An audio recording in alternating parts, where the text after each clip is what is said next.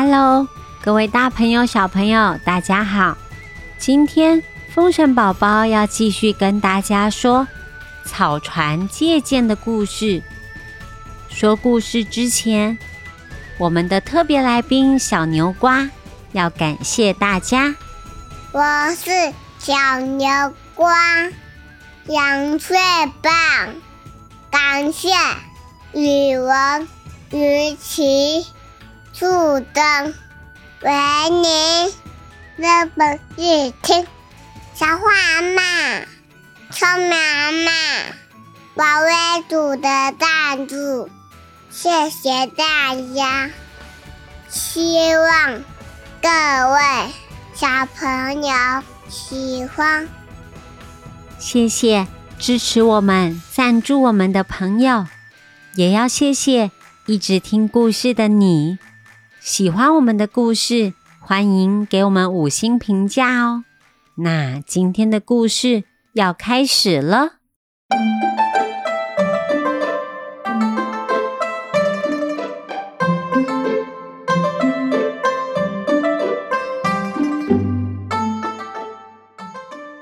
上回说到，周瑜为了为难诸葛亮，命令他在三天之内。要制造十万支羽箭，并且指挥手下的大将鲁肃前去点收。没想到诸葛亮一根箭都还没有做好，反而带着鲁肃坐船出门了。鲁肃在小船里捧着馒头夹蛋，他一口都吃不下。他偷偷的掀开竹帘，脸色惨白。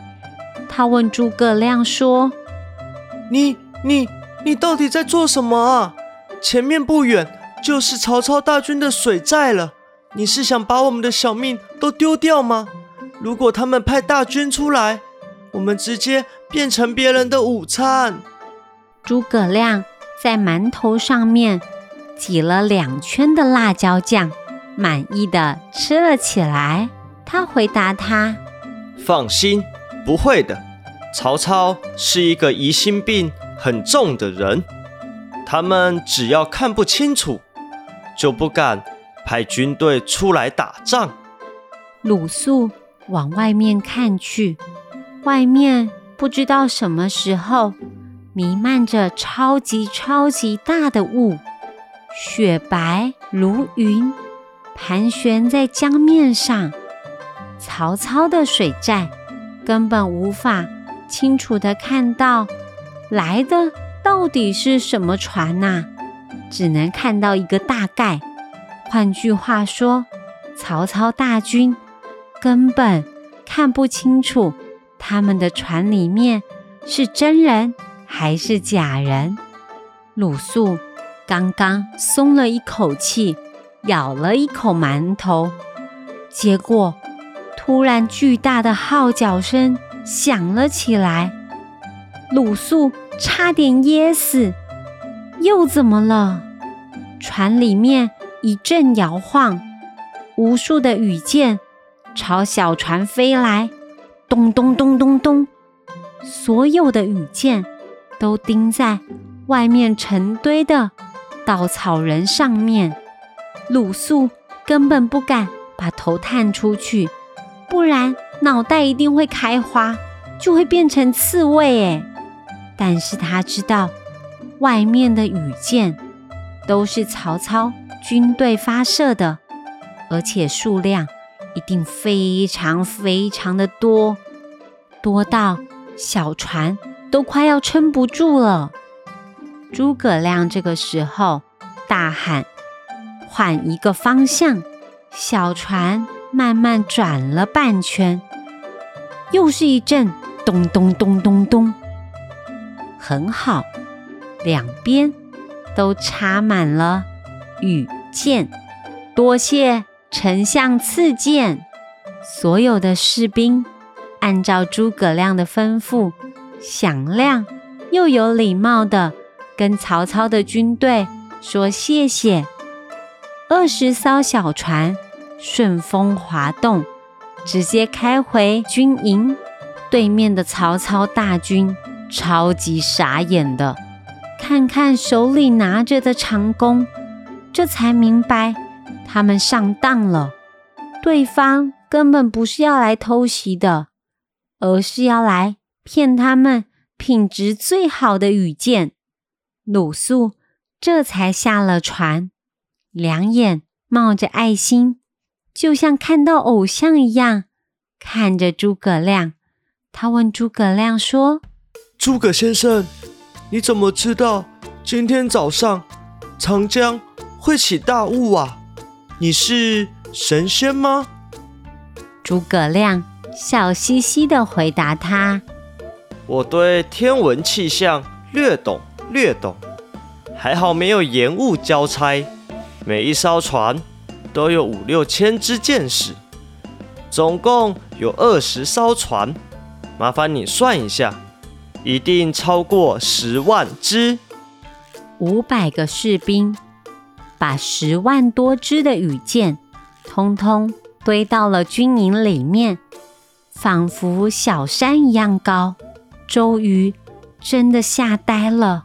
诸葛亮真是神机妙算，看似什么都没有准备，竟然三天就弄来十万支羽箭，完美无瑕，达成目标。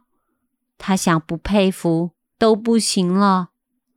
周瑜无话可说，拍拍手，恭喜诸葛亮顺利的完成任务喽！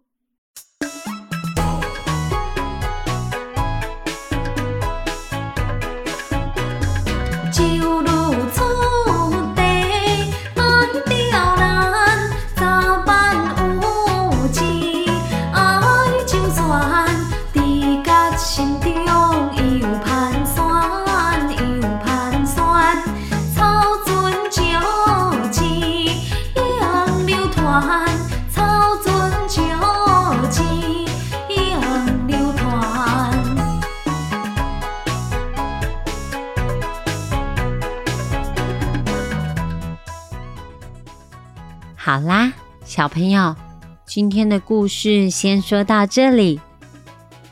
今天要问大家的问题是：请问你们，诸葛亮请鲁肃吃的早餐是什么呀？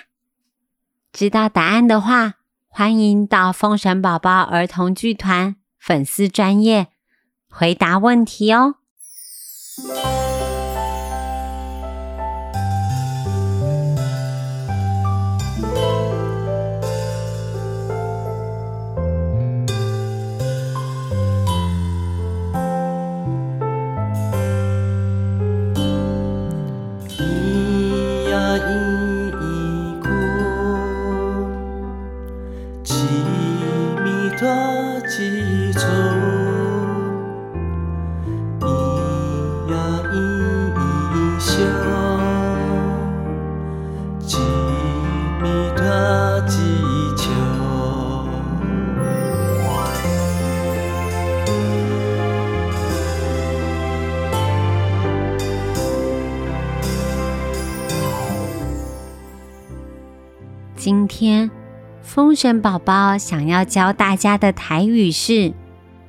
快一点”，卡紧呢，快一点，卡紧呢。小牛瓜的爸爸每一次早上出门就慢吞吞的，这个时候就要跟他说“卡紧呢”，就是快一点哦，很简单吧？喜欢我们的故事，欢迎给我们五星评价，也可以到风险宝宝儿童剧团粉丝专业留言给我们，跟我们聊聊天哦。那我们下次再见，拜拜。